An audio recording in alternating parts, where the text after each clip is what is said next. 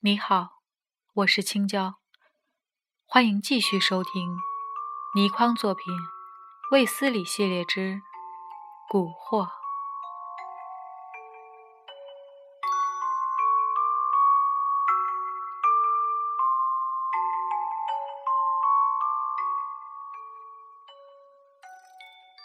当我醒来的时候，只听得一声卖肉骨头的叫卖，我知道车已经到无锡了。我睁开眼睛来，那一老一少已不在我对面的座位上。我怔了一怔，连忙探头向窗外看去，刚好来得及看到那一老一少两人的背影。他们的步伐十分迅速。穿过了月台，消失在人群之中。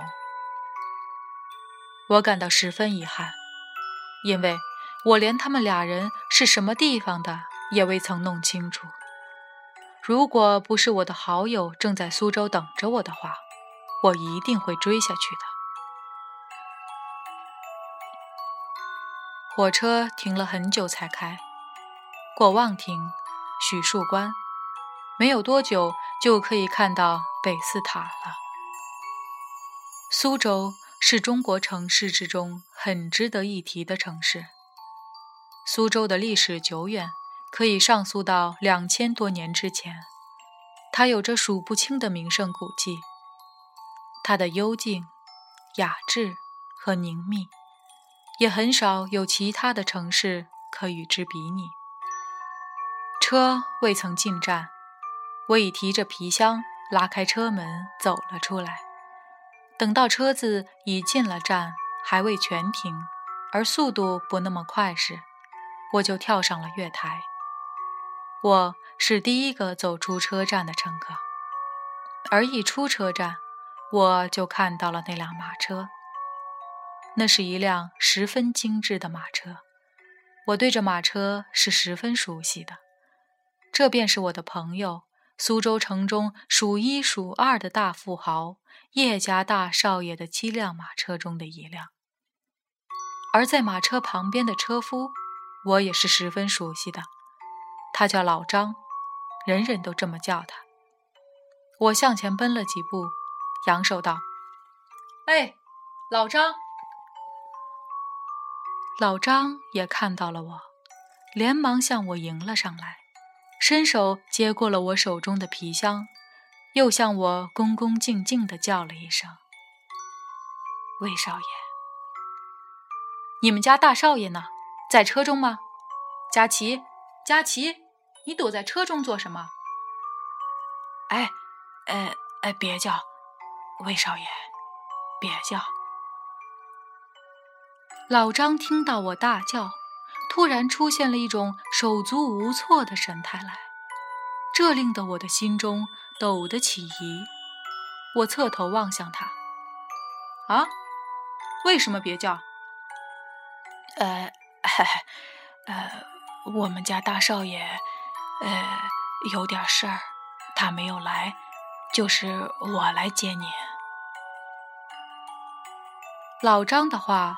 的确是十分出乎我的意料之外的。我到苏州来，叶嘉琪居然不到车站来接我，这实在是不能想象的一件事。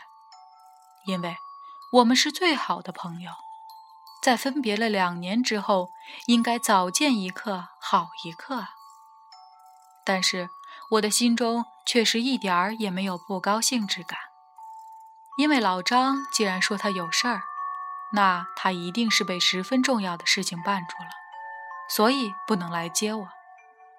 他快要做新郎了，像他那样的富家子，一个快要做新郎的人，格外来的忙些，这也是理所当然的。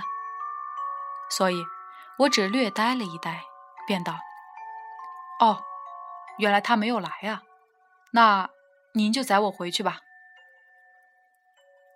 老张像是逃过了一场大劫似的，松了一口气。哎，是魏少爷。我跳上了马车，老张也爬上了车座，赶着车向前驶了出去。当时的苏州当然有汽车，但是我却特别喜欢马车。我当然不会落伍到认为马车比汽车更好，但是我却固执地认为，在苏州的街道上，坐马车是一种最值得记忆和怀念的享受。叶家的大宅在黄里坊，从车站去相当远，但是我东张张西望望，却一点儿也不觉得时间过得久。等到马车停在大宅门口之际，我心中还嫌老张将车子赶得太快了。车子才一停下，便有两个男工迎了上来。我和叶佳琪是中学的同学。每年寒暑假，我几乎都要在他家住上一些时日，所以他家的上下人等我都熟悉。那两个男工同样恭敬地叫着我，其中一个提着我的箱子，另一个笑道：“哎，魏少爷，知道你要来，老太太一早就吩咐替您收拾好房间了。”听到了这句话。我又呆了一呆，因为我不在叶家住则已，只要在叶家住，我一定和叶佳琪睡一间卧房。有时我们会通宵达旦的闲谈，或者是半夜三更，一起偷偷地爬起来，拿着手电筒去看他们一家人都确信不疑、言之凿凿的狐仙，而且。在他决定结婚之后，写信给我，要我一定要来参加他的婚礼。他希望在结婚之前的最后几晚，再能和我详谈，因为婚后他自然要陪伴新娘子，怕是不再有这样的机会了。可是那南宫却说什么：“老太太已吩咐替我收拾房间了。”这算是什么呀？老太太自然是指叶佳琪的母亲而言，她可以说是我所见过的老妇人中最善解年轻人之意，而且最慈祥的一个。或许她认为那是对我应有的一种礼节吧。想到这里，我自以为找到了答案，所以我笑道：“哈哈。”不必另外替我收拾房间了，我自然和佳琪住在一起，直到新娘子进门为止。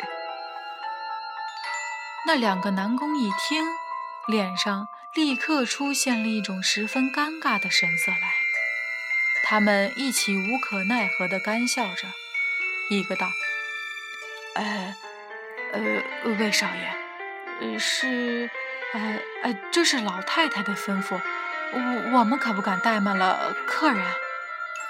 嗨，我又是好气又是好笑。我叫着那南宫的名字。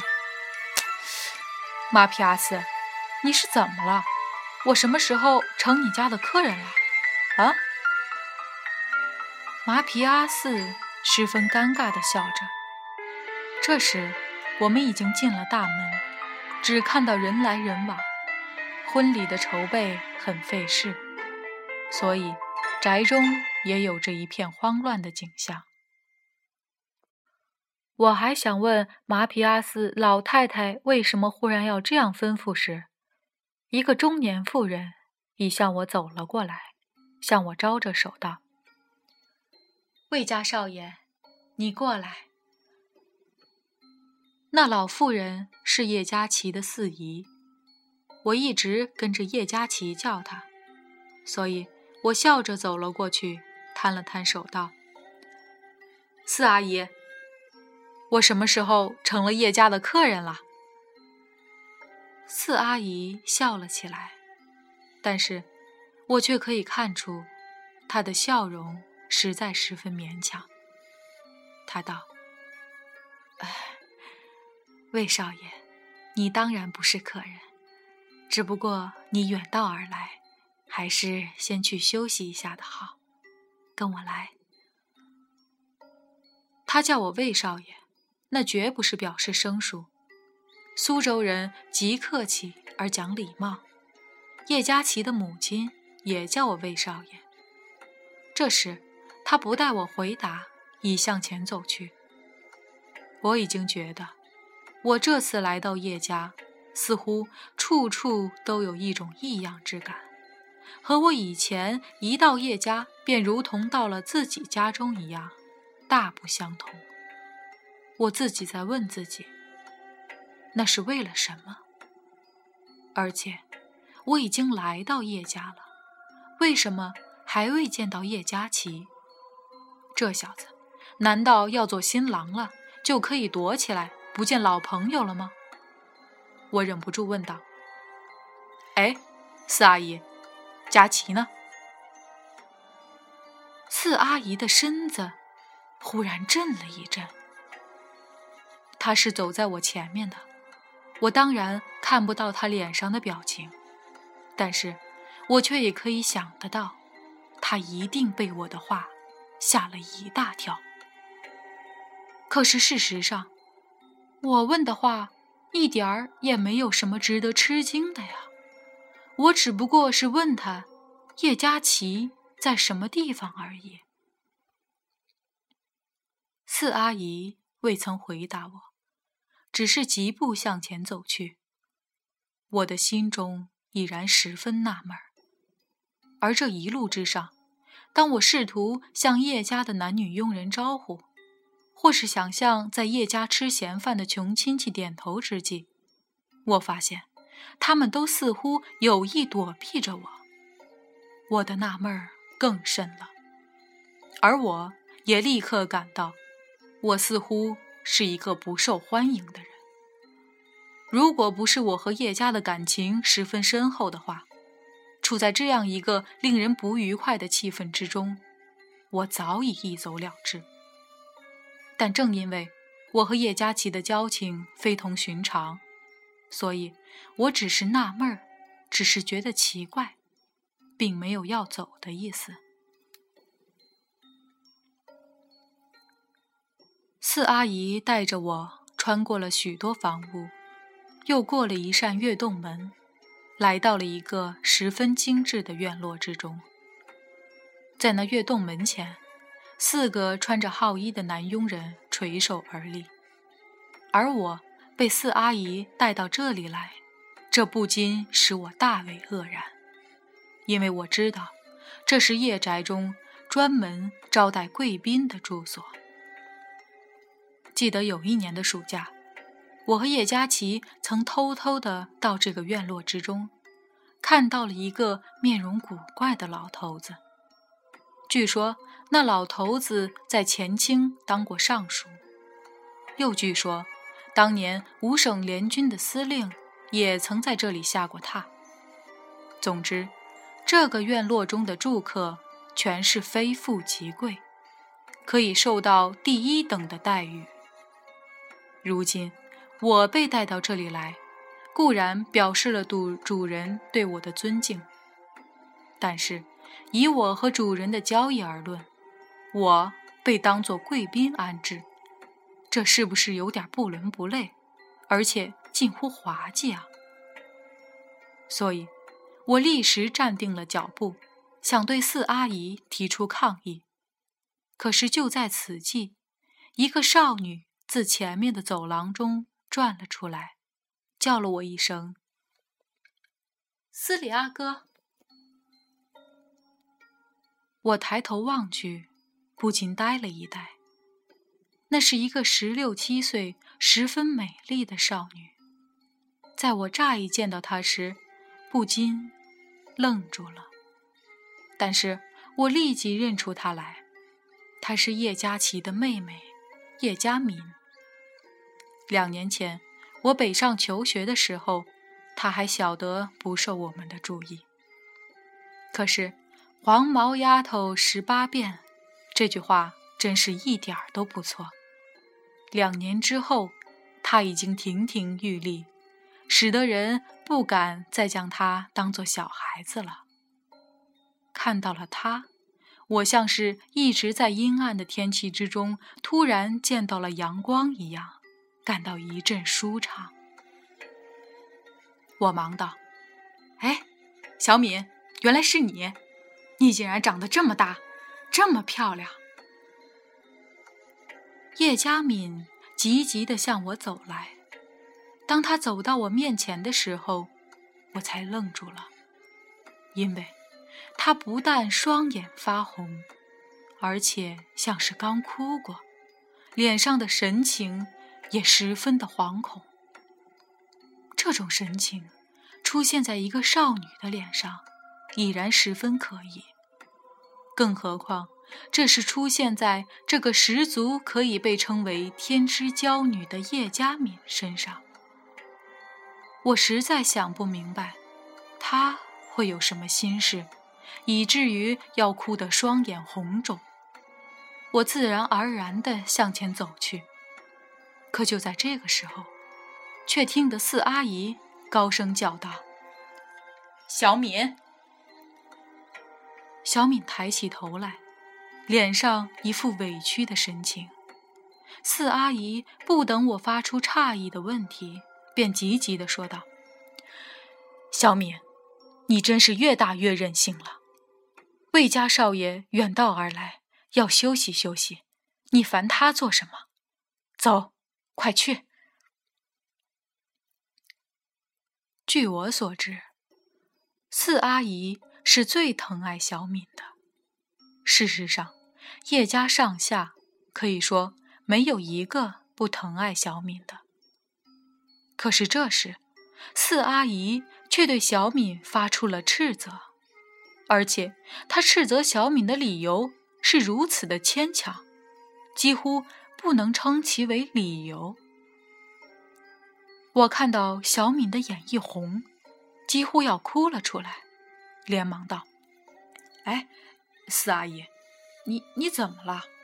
我虽然是远道而来，却是坐火车来的，不是走路来的。”小敏和我说几句话，又有什么不可以？小敏，来。我伸出手去，看小敏的样子，也是准备伸出手来和我相握的。但是就在这时，四阿姨却又发出了一声吼叫。四阿姨在我的印象中，一直是一个十分可蔼可亲的人，可这时。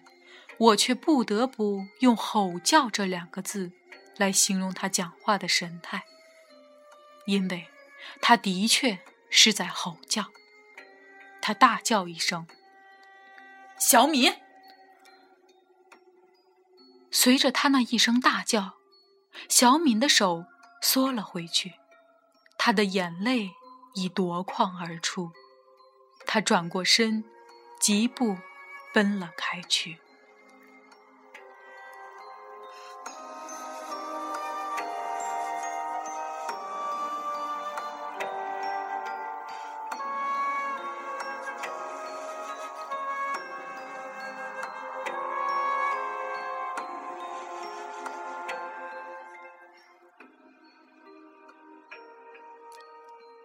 今天的故事就到这里，感谢你的收听。